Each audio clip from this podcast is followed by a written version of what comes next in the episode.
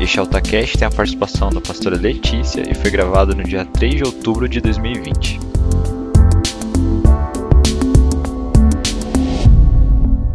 Hoje nós chegamos ao último dia da nossa série. Triste, né? A outra vai ser boa também. E nós falamos sobre, sobre muitos assuntos fundamentais da nossa vida nessa série. Mas, para aqueles que chegaram hoje aí meio de surpresa, série, o que, que é isso, né?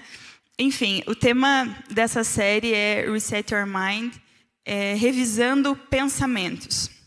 Nós somos convidados todas as semanas a pensar sobre algo, sobre algum tema, revisar, revisitar aquilo que nós pensamos sobre aquilo.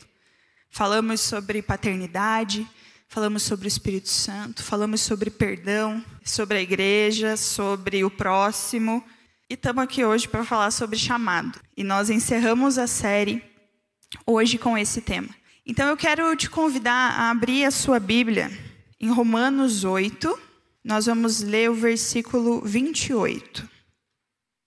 Romanos 8, 28 diz assim: Sabemos que Deus age em todas as coisas para o bem daqueles que o amam, dos que foram chamados de acordo com o seu propósito. Vamos ler de novo. Sabemos que Deus age em todas as coisas para o bem daqueles que o amam, dos que foram chamados de acordo com o seu propósito. O apóstolo Paulo está falando aqui que todas as coisas contribuem para o bem, mas para o bem de quem? Para o bem daqueles que amam ao Senhor, daqueles que foram chamados para um propósito. Um propósito de quem? Um propósito de Deus. Aqueles que foram chamados. Geralmente, quando o assunto é chamado, nós escutamos vários questionamentos. Vários. O mais comum é: como é que eu sei qual que é o meu chamado? Mas Deus nunca me falou nada. E aí, como que eu vou saber? Tem outros também, tem outros. Será que eu estou perdendo tempo naquilo que eu estou fazendo hoje, sendo que eu não tenho certeza qual que é o meu chamado? Ou talvez aqueles que já entendem ter recebido um chamado de Deus muito específico, muito especial, e que daí pensam, mas vai demorar quanto tempo para ainda acontecer isso aí? Então, vários são os questionamentos. Vários. Mas talvez a gente tenha que começar pensando no o que é chamado. Se você for procurar no dicionário o que é chamado, chamado é o ato de convidar, o ato de solicitar. Aquele que é chamado é aquele que é convidado, aquele que é escolhido, aquele que é designado para alguma coisa, designado para alguma tarefa. A Bíblia toda, ela revela um chamado de Deus ao ser humano, à humanidade, em toda a Bíblia é um chamado à reconciliação, a esse se religar com o Senhor. A Bíblia toda é feita de chamados, de chamadas do Senhor à humanidade, para que esse relacionamento seja restabelecido. Então, durante toda a Bíblia nós vemos chamados para a reconciliação, chamados para salvação. Em Efésios, o apóstolo Paulo fala que nós fomos chamados para a esperança em Tessalonicenses, que fomos chamados para o seu reino e para a sua glória. Em Filipenses, que nós temos um chamado especial e celestial do Senhor. Em 2 Timóteo, fala que fomos chamados para uma santa vocação. Em 1 Pedro, que somos chamados para a sua glória eterna. E a lista continua. Nós somos chamados para N coisas no decorrer das Escrituras. Mas, se nós tivermos que dividir os chamados, talvez, em, em dois tipos, em duas categorias, nós poderíamos dizer que existem, existe o chamado que é mais geral, universal, e o chamado que é específico. O chamado geral, ele é um chamado para todos. E esse chamado é, é para quê? É um chamado para que você permaneça com Jesus, um chamado para permanecer ligado a Ele na videira, um chamado a cumprir o seu sacerdócio, um chamado a ter relacionamento, vida diária com o Senhor. É um chamado para todos, o mesmo chamado. Que nós entendamos isso, entendamos que precisamos ter relacionamento com o Senhor e somos chamados para isso, todos nós, o mesmo chamado. Mas É aí que muitas vezes começa a confusão na nossa mente. Mas eu fui chamado para a mesma coisa que todo mundo, então? Além de sermos chamados para a salvação, para o relacionamento, para estarmos ligados na videira, nós temos um chamado específico. Nós fomos chamados para a salvação, mas fomos chamados também para o serviço. E a Bíblia fala bastante sobre isso, sobre como fomos chamados para o serviço, e é repleta de histórias de servos de Deus, de pessoas que estavam cumprindo o seu chamado. Então eu quero ler com você Efésios, capítulo 4, se puder abrir sua Bíblia. Nós vamos ler do versículo 11 ao 13, e daí você deixa aberto que depois nós vamos ler mais um. Efésios 4, versículo 11. E ele designou alguns para apóstolos, outros para profetas, outros para evangelistas e outros para pastores e mestres com o fim de preparar os santos para a obra do ministério, para que o corpo de Cristo seja edificado, até que todos alcancemos a unidade da fé e do conhecimento do Filho de Deus, e cheguemos à maturidade, atingindo a medida da plenitude de Cristo. Queridos, no geral, a gente está melhorando enquanto igreja, enquanto cristãos, assim. Mas vamos pensar antigamente. Se você falasse assim, você é chamado para quê? Parece que tinha algumas categorias assim. Você podia ter sido chamado para pregar, para cantar. Raras exceções, os mais santos, um chamado missionário. Se não fosse nenhum dos três, deve ter sido chamado para ser uma planta na igreja. Não serve para mais nada. Parece que era só isso. Ou você era chamado para uma coisa ou para outra, no máximo, para ir embora para algum lugar. Com o passar dos anos, parece que a gente foi aprendendo um pouco mais sobre isso, entendendo que existiam outros lugares no corpo de Cristo, que existiam sim outras funções, outras formas de servir tão importantes e fundamentais quanto essas três que eu comentei com vocês. Elas são importantes, tá? Ninguém está falando mal aqui do pessoal. Mas a real é que não existe só isso. E chamado, queridos, não tem nada a ver com isso aqui, com palco, com uma plataforma. Não tem nada a ver com isso. Você não foi chamado ou não para ficar em cima do púlpito. Você foi chamado para glorificar o nome de Deus através de algo que você saiba fazer ou que Ele te capacitou para fazer. Alguns vai ser sim para estar tá aqui em cima, mas outros não vai. E ok. Se todas as pessoas dependessem de uma plataforma, de um púlpito ou qualquer coisa assim, os tímidos não teriam sido chamados para nada, né? Nada. Não tem lugar para eles. Tem lugar para quem não tem problema com o holofote. Nós precisamos começar a entender um pouco mais sobre isso. A revisitar, revisar os nossos pensamentos sobre essas coisas. Para não cairmos nesse mesmo erro de achar que se eu não canto, não toco, não prego, ou então se eu canto mais ou menos, prego mais ou menos, toco mais ou menos, não tem lugar para mim. Mas existe sim um lugar que é seu, um lugar que é para você. Mas o que nós precisamos é entender aonde está esse lugar nesse momento. O trecho que nós lemos ali em Efésios, o apóstolo Paulo, ele está dizendo que nós fomos designados para diferentes ministérios, cada um de nós.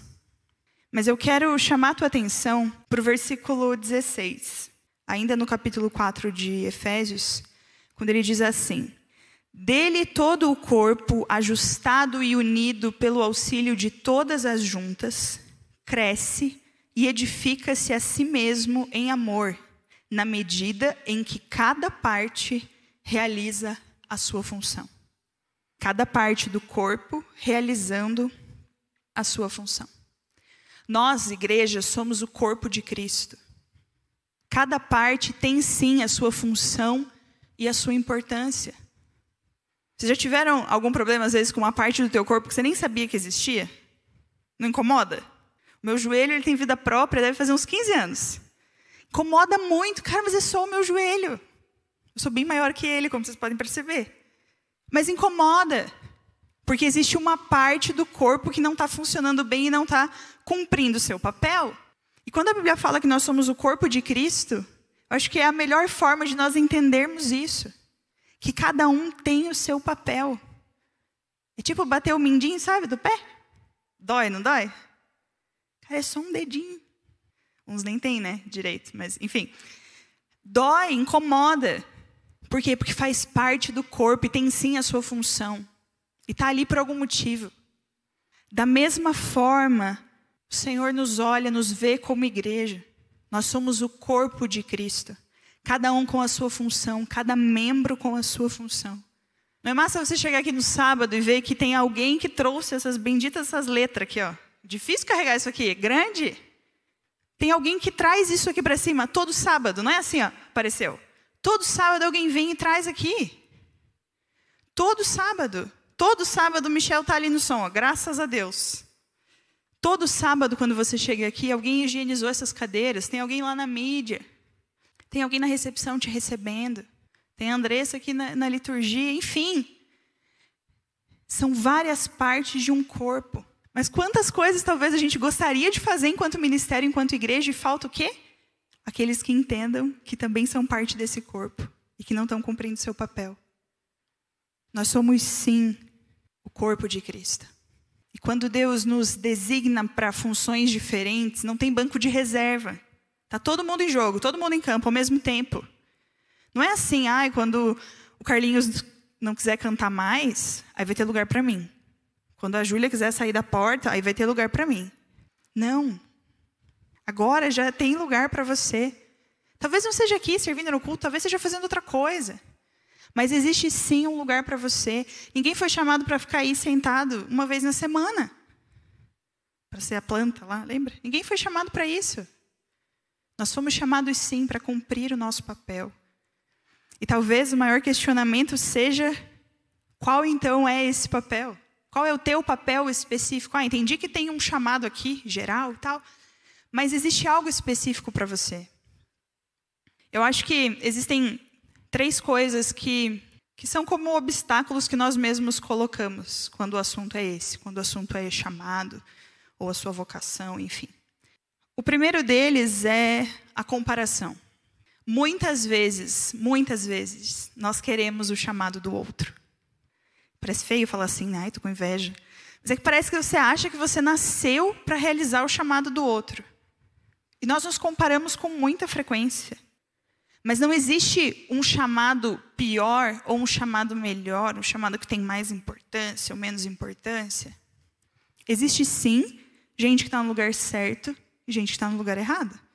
Gente que está fazendo aquilo que, que Deus designou para que fizesse e gente que está tentando fazer aquilo que acha que tem que fazer.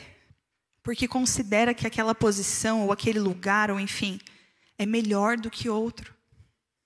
Mas não existe, queridos, uma hierarquia de chamados. Primeiro vem o pastor, depois vem o ministro.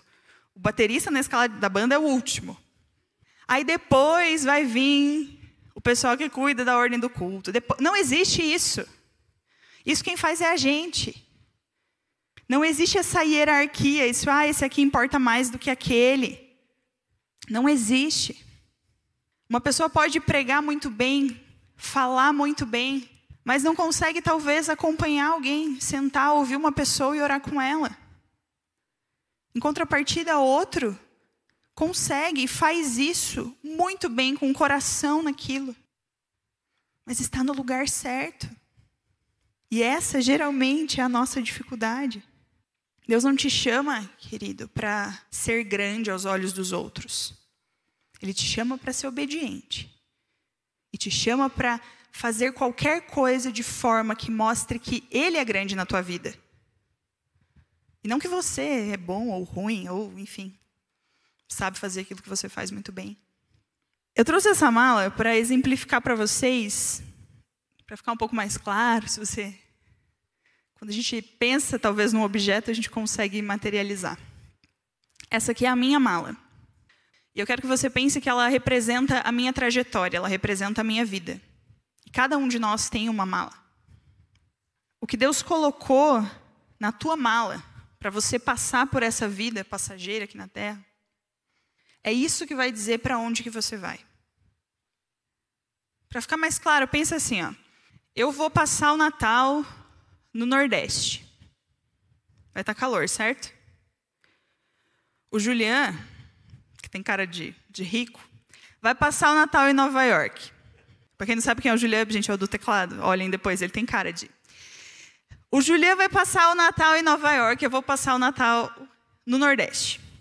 Ambos vamos ficar, vamos ficar o mesmo tempo e a gente precisa arrumar a nossa mala.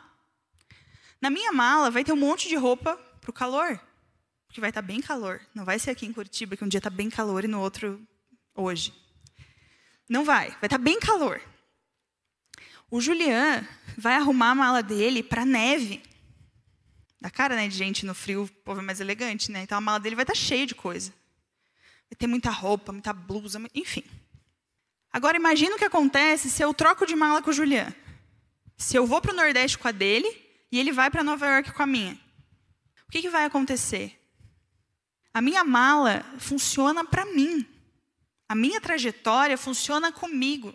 Características, escolhas, coisas que passaram ao decorrer da minha vida falam sobre a Letícia, não falam sobre o Julián. E aí, de repente, ele está de cara com a minha mala. Querendo viver da jeito, da jeito no ministério, servir na igreja e tal. Uma coisa que não é dele. É isso que acontece quando a gente acha que o chamado do outro tem que ser o nosso e não busca aquilo que Deus tem para mim e para a tua vida. O que Deus tem para você é aquilo que Ele colocou dentro da tua bagagem, da tua trajetória, não da trajetória do outro. Mas a verdade é que o tempo todo nós ficamos olhando para a mala do outro. Para aquilo que o outro está fazendo, para como o outro se preparou, como que ele chegou até onde ele chegou. Mas a vida com Deus não é isso, queridos. Ele é tão amoroso e cuidadoso com cada um de nós que ele consegue ter algo específico para cada um, para cada um. Não precisa ser genérico, não precisa ser, ó, todos vocês aqui vão fazer tal coisa. Não precisa. A mala do outro, a trajetória do outro, ela é inútil para a tua viagem. Ela é do outro. O que eu te aconselho é que você olhe para a tua mala, entenda o que tem dentro dela, dê glória a Deus por ela e bora. Você não vai ser feliz nem realizado com Jesus olhando para a vida do outro e achando que você deveria viver dessa forma. Segundo obstáculo que talvez a gente coloque no nosso caminho é a pressa ou a ansiedade. Quando nós falamos sobre chamado, num geral, nós estamos falando sobre futuro. Muita gente, quando pensa no chamado, pensa assim: ah, é algo que vai acontecer daqui muito tempo. Mas, quando nós pensamos dessa forma, nós achamos que no momento hoje nós não estamos sendo chamados para nada. E a verdade é que sim, alguns vão receber palavras muito específicas de Deus. Por exemplo, você vai como missionário para o outro lado do mundo. Talvez isso aconteça muito rápido. Mas talvez leve como a pastora Simone, 12 anos para ela pisar em Moçambique. Pode ser que seja rápido, mas pode ser que leve muito tempo. Mas a verdade é que, independente se você tem um chamado muito específico de Deus, existe algo que Deus está te chamando hoje. Simone falou sobre isso até ali no vídeo de testemunho. Que durante esse tempo de espera, ela viveu muita coisa. Talvez Deus te fale sim sobre algo do futuro, mas que vai levar tempo para acontecer. Só que essa ansiedade, essa pressa, ela faz que, a gente queira saber de tudo rápido, de tudo de uma vez, de tudo para ontem. Se Deus falar, ah, você tem um chamado pastoral, você pensa, hum, tá, vou começar a cuidar de gente? Já? É agora? Não, mas Deus não me falou tudo que eu queria saber. Deus, tá, mas de quem que eu tenho que cuidar? Mas como que vai ser? Eu vou ter uma carteirinha também de pastor, porque eu quero ser chamado de pastor? Sabe, a gente começa a questionar Deus de tanta coisa desnecessária. Talvez Deus só vá te mostrando o próximo passo. Deus só diga para você: olha, agora o degrau é esse aqui. Depois, o degrau é esse daqui. Cada degrau que você subir e obedecer, Deus vai começar a te mostrar o próximo o próximo e assim você vai caminhando naquilo que Ele está te chamando para fazer. O importante é seguir obedecendo. Quando nós olhamos para a história de Noé, Deus o chama para construir uma arca porque viria uma chuva muito forte E ele só ia sobreviver a tudo isso se ele construísse uma arca. Vocês já imaginaram do quão esquisito é isso? Nunca tinha chovido, gente. Nunca. E aí Deus fala para ele assim: construa uma arca. Coloca um monte de bicho lá dentro, tua família e por aí vai. E espera porque vai chover. Se Noé tivesse esperado a primeira gota de chuva para começar a fazer a arca, eles também teriam morrido. Mas ele obedeceu. Ele constrói a arca. E após esse passo de obediência, Deus vai mostrando os passos seguintes. Então vem a chuva e o resto da história vocês já conhecem. Quando Moisés tira o povo de Israel do Egito, que estavam como escravos, ele não sabia exatamente o que eles iam enfrentar, com certeza. Eu, no lugar dele, se soubesse, não tinha ido. Pensa, foram 40 anos de gente reclamando no ouvido dele. Isso já era motivo suficiente. Mas ele sai do Egito com milhares de pessoas caminhando pelo deserto, sem saber o que eles iam comer, sem saber como ia ser, mas Deus fala para ele que ia dar direção. E ele confiava. Então ele obedeceu e seguiu caminhando. Deus falava sim que haveria uma terra prometida, mas ele não sabia onde era, ele não sabia como ia ser, ele não sabia como ia ser o trajeto, ele não sabia nada. Se você pensar em Abraão, Deus fala para ele assim: sai da tua terra, da tua parentela e vai para onde? Para uma terra que eu vou te mostrar. Talvez o que eles questionassem é: mas se Deus mostrar no meio do caminho, para onde que eu estou indo? Estou levando a minha família. Abraão tinha sim uma promessa lá na frente de que ele seria pai de nações, sendo que nem filho ele tinha. Ele tinha sim essa promessa lá da frente. Mas naquele momento Deus fala para ele: sai da tua terra e vai para o lugar que eu vou te mostrar. O primeiro passo de obediência foi seguido de N outros passos que ele deu no decorrer da sua vida. Geralmente, quando a gente começa a tentar apressar as coisas, ou tentar falar para Deus o tempo que você quer que Ele haja na tua vida, vai dar certo. O terceiro obstáculo que eu acho que que é bem grande quando nós falamos sobre chamado. E esse é um obstáculo não só para quem não entende, está parado, não está fazendo nada, mas eu acho que principalmente para aqueles que já servem no ministério, é quando nós esquecemos quem nos chamou. Às vezes a gente olha tanto para o trabalho, tanto para aquilo que tem que ser feito, e a gente esquece quem que nos chama. Nós queremos dar muito fruto, mas se a gente não tiver ligado na videira, não tem como. Não tem. Não tem como frutificar. O seu chamado, isso para todos vocês que já servem, ele não representa o seu valor. Ele não te faz melhor ou pior, ou mais ou menos valioso. O que te faz valioso é quem te chamou. E não aquilo que você está fazendo. Nós não podemos entender, não podemos esquecer de quem nos chamou, do Deus que nos chamou, independente por que você foi chamado ou para que você foi chamado. Você nunca vai ser valioso, querido, por aquilo que você faz, mas é sempre por aquilo que Ele faz em você e por você. É isso que te faz ter valor. O ministério, o serviço, o chamado, ele não substitui relacionamento. Ele não substitui intimidade com Deus e ele não te garante salvação. Mas é um privilégio servir ao Senhor. É um privilégio. Você que já atua no ministério, te convido a pensar se, se o Senhor tirasse de você tudo que você faz de bom, o que, que sobra? Sei lá, você canta, se de repente você não soubesse cantar mais, sobra alguma coisa de bom? Ah, você toca, se você não parasse, o que, que sobra? Sobra vida com Deus? Você prega, se você nunca mais subisse num púlpito, o que, que sobra? Sei lá, você dança, você pinta, não sei o que você faz, mas se te fosse tirado o trabalho, ainda existe relacionamento? Ainda existe vida com Deus? Se te fosse tirado esse sonho ministerial, esse próprio chamado que o Senhor te deu, será que ainda sobra vida com Ele? Nós precisamos cuidar para não substituir o Deus que nos chama pelo trabalho, pelo serviço.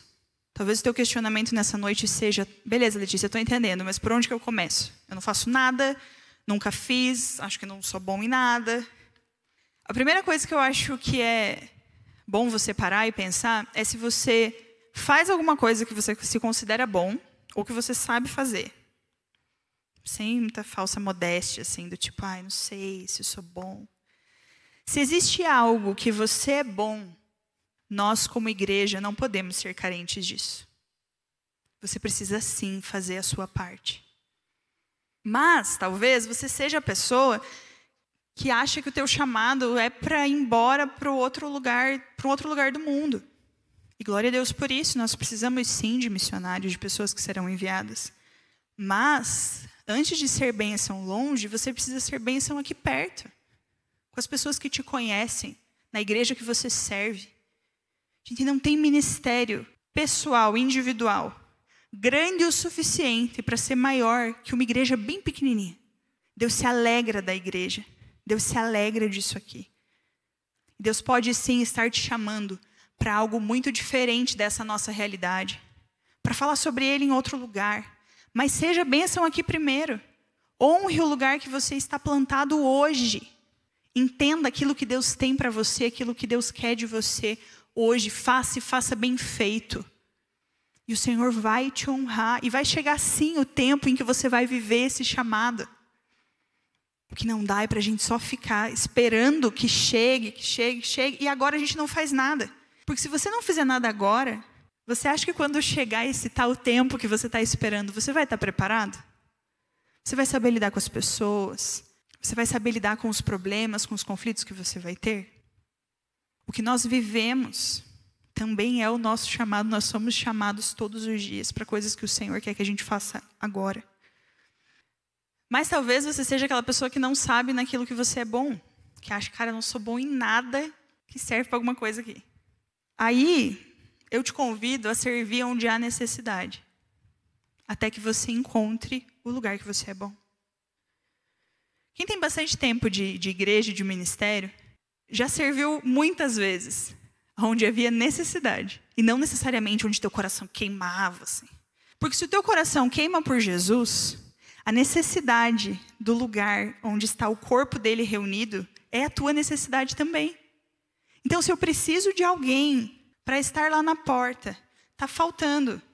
Ah, mas o, eu sou músico, eu sou. Não importa. Então, eu vou lá e vou servir. Porque há necessidade. Nós temos tantos lugares, queridos, aqui no Alta mesmo, que a gente precisa de ajuda. Que a gente precisa de equipes maiores. Para que aqueles que estão trabalhando não precisem estar trabalhando todos os cultos. Que eles possam participar, talvez, assim, sentadinho, ouvindo. De três no mês e trabalhar em um. Seria um sonho para nós. Existe sim lugares onde há necessidade. Então, se você acha que, que você não sabe aonde servir, não sabe para aquilo que Deus está te chamando hoje, Deus está te chamando sim para suprir a necessidade que existe hoje na igreja. Aquilo que nós precisamos que aconteça hoje. Eu queria contar para vocês um pouco de como como foi minha vida no ministério assim, até aqui. Quem me conhece bem sabe que eu gosto muito de gente, assim, gosto de sempre ter bastante gente perto. Enfim, gosto de festa de aniversário. Meu casamento foi bem grande, eu queria um monte de gente. Enfim, é isso, eu gosto de gente. Sempre foi assim. A minha mãe é o oposto. Então, enquanto criança, ela sofreu com isso. Ulisses também. Mas ele que lute, porque sabia quando casou. Então, assim, eu sempre fui essa pessoa. Eu sempre conversava com todo mundo na escola. Sempre. Eu sempre gostei disso. Mas, dos 12 aos 16 anos, talvez por aí, os meus pais tinham um comércio. E eu precisava trabalhar com eles. E eu trabalhava nesse comércio todos os dias, menos segunda-feira.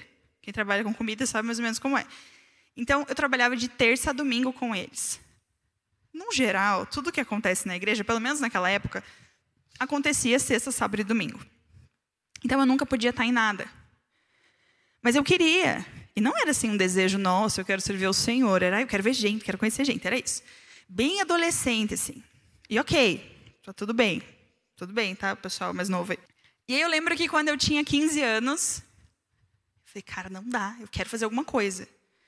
Aí eu já estava numa fase de que eu preciso fazer alguma coisa além de ir no culto de domingo de manhã. Nada contra, mas assim, Eu era adolescente. E aí eu falei, cara, eu vou arrumar alguma coisa para fazer. O resumo da história é que eu vim trabalhar no berçário. Dessas que vocês não sabiam. Trabalhei no berçário por dois anos. Na época, o berçário não tinha jovens, não tinha o Alta Kids, entendeu? Todas as pessoas que trabalhavam no berçário já tinham netos, de verdade. Mas eu estava lá. E era muito legal, gostava bastante, assim. Fiquei dois anos no berçário. Hoje eu sei, gente, que eu não fui chamada para trabalhar com criança. Mas naquela época, eu sabia que eles precisavam de gente. Eu tinha tempo, que era o que as pessoas que eles precisavam não tinham. E eles podiam me ensinar. Então, ok. E aí eu segui. Daí, logo depois disso, os meus pais fecharam esse negócio, foram fazer outra coisa. E daí eu tinha um pouco mais de tempo no fim de semana. E nada melhor, né, para um adolescente do que fazer muita coisa, né, o tempo todo. Então eu pensei, cara, então eu vou começar a fazer alguma coisa que eu possa estar na igreja bastante tempo. E aí tinha um coral na igreja, não era o coral da horta ainda. Era um coral jovem. A palavra jovem já parece que é velho, né? Mas era o coral jovem. E, enfim, eu tinha alguns amigos que eram do coral e eu vim para o coral. Sempre por isso, porque eu queria estar com as pessoas, achava que, enfim, isso ensina muito, gente. Ensina muito você estar inserido no corpo, convivendo. Tem gente que te irrita, tem gente que te ensina, e assim você vai crescendo, vai amadurecendo. E aí, nesse mesmo tempo que tinha o coral, eu ganhei uma câmera. Eu ganhei uma câmera que dizia na embalagem que ela era semi-profissional. E na época, não tinha fotógrafo assim na igreja. Não tinha. Aí eu falei, cara, eu posso usar isso aqui. Imagina, não tem, não tem registro de nada. O resumo da história para vocês é que eu tenho foto, queima-cara, assim, ó, de 15 anos atrás, de muita gente que está aqui. Porque, eu, nossa, eu era a fotógrafa dos jovens. Nem existiu alta ainda. E detalhe é que eu não era jovem, tá, gente? Eu devia ter, tipo, realmente uns 16, 17 anos. Mas eu gostava do culto, então eu vim. O coral virou coral da horta. E aí ficou um sonho, né? Porque daí tinha 100 pessoas ao invés das 10 do coral jovem. Então era tudo que eu adorava, uma aglomeração. Estou sofrendo, tá? Na pandemia. Vocês imaginam. E eu aprendi muito no coral. Muita coisa, menos a cantar. Verdade, né? É bom reconhecer isso. Mas foi um tempo muito especial, um tempo que eu aprendi muita coisa, muita coisa mesmo. Assim, eu aprendi a, a lidar com as pessoas, aprendi várias coisas do ministério mesmo, né?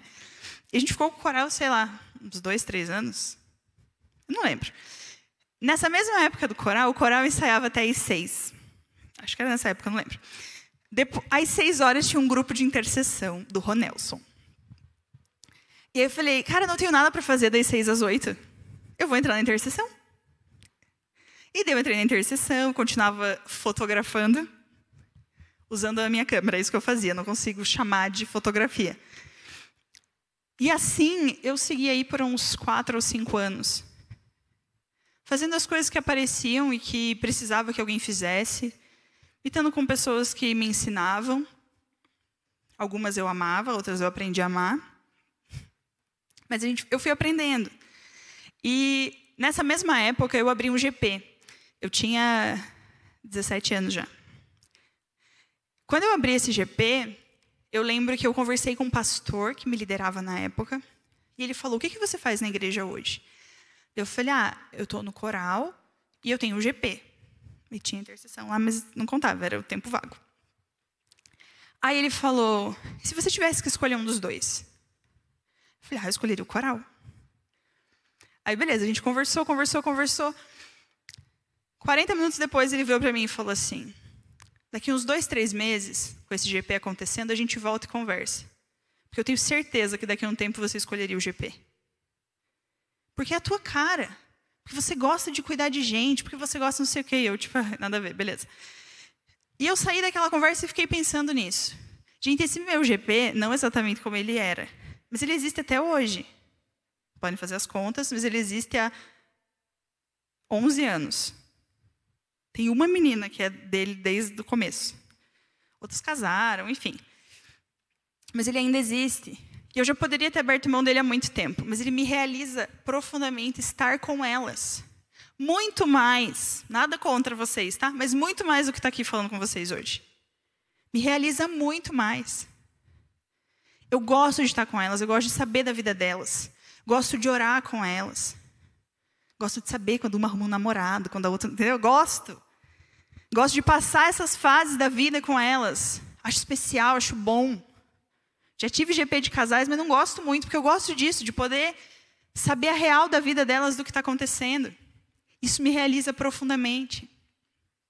Mas eu encontrei isso que me realizava no meio de uma época da minha vida que eu comecei a tentar me encontrar e fazer N outras coisas. Talvez se eu tivesse ficado sentada no banco, assistindo o culto, esperando Deus me revelar, talvez Ele teria revelado alguma coisa. Mas talvez não.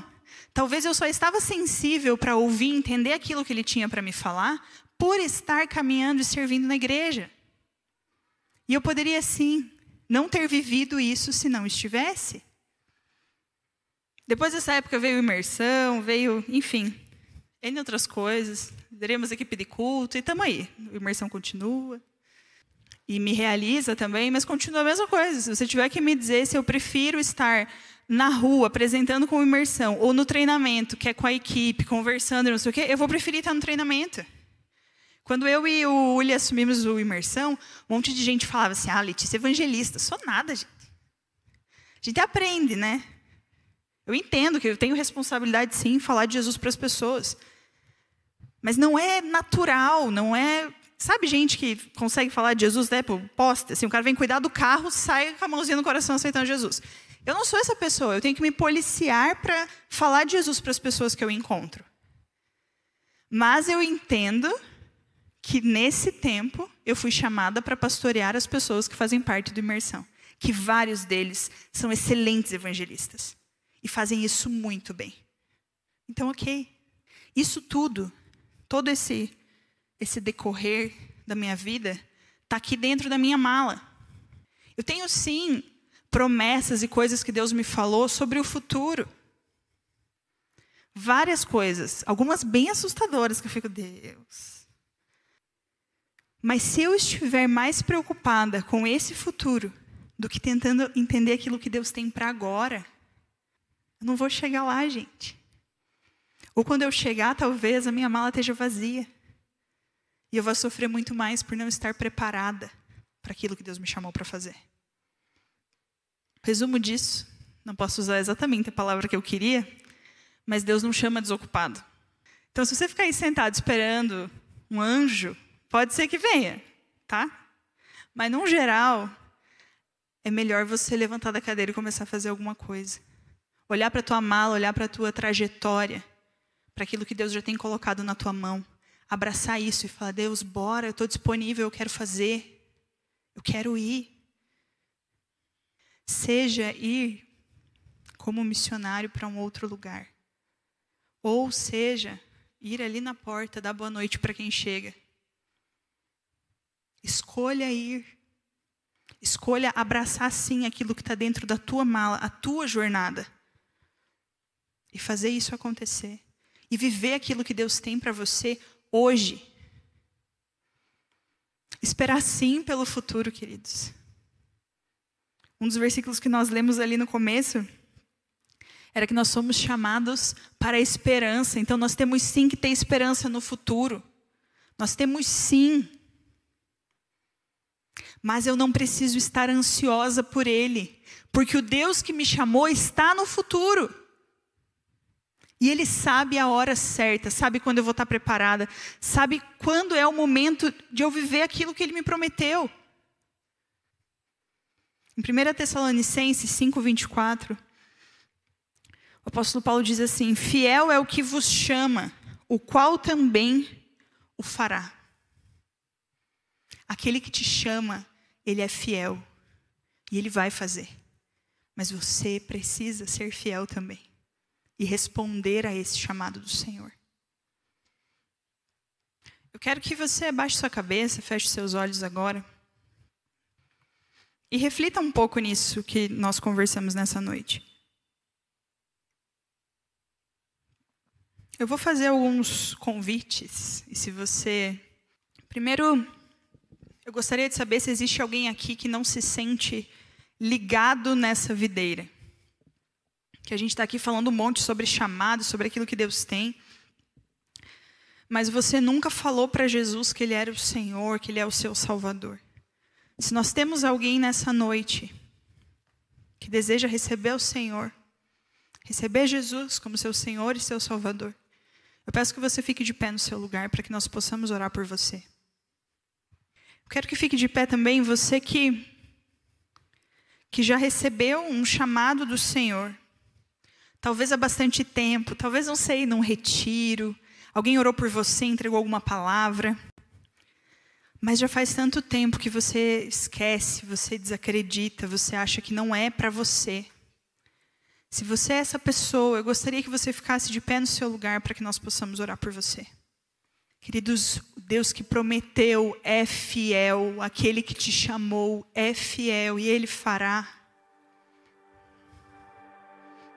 Quero que você fique de pé se, se você acha que não existe um lugar para você, que você não se encaixa na estrutura que você entende como igreja em como você pode servir ao Senhor. Você considera que não existe um lugar para você. Se você é essa pessoa, eu gostaria que você ficasse de pé. Gostaria que ficasse de pé também você que hoje tem algo queimando no seu coração. Que quando eu falei aqui sobre chamado, sobre Deus entregar algo para você, algo queima no seu coração e você talvez não saiba nem explicar o que é, mas você sabe que o seu coração está queimando por algo, eu quero que você fique de pé para que nós possamos orar.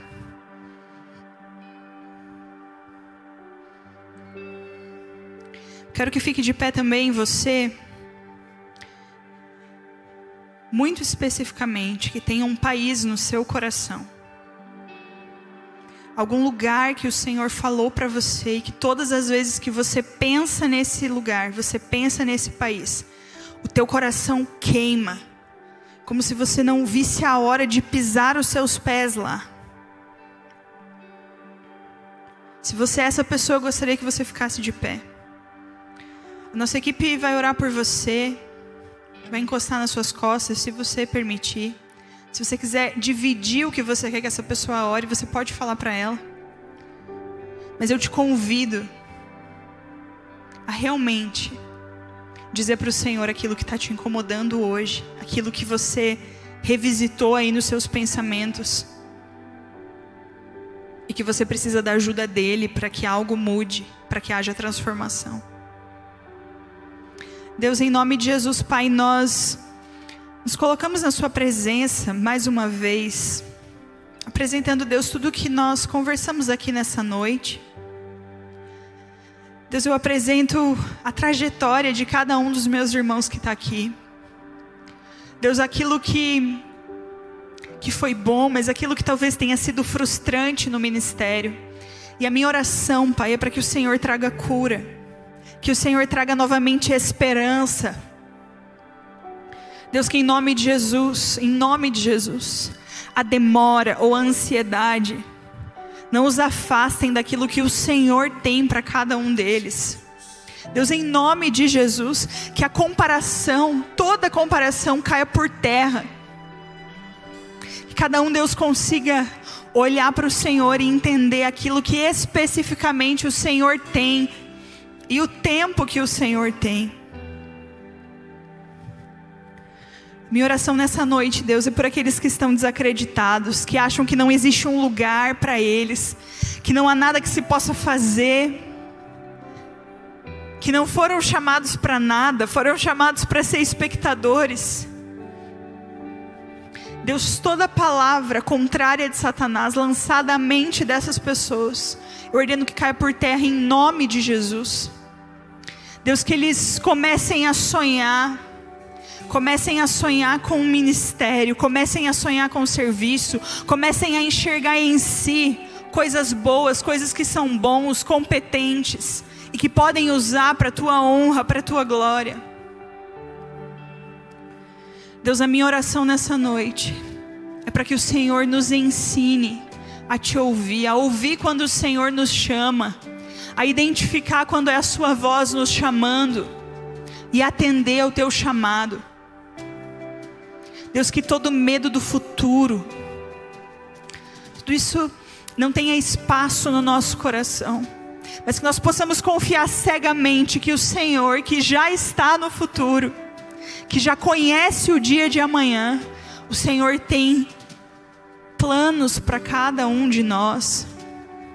E que tudo aquilo que o Senhor nos prometeu, o Senhor é fiel, fiel para cumprir.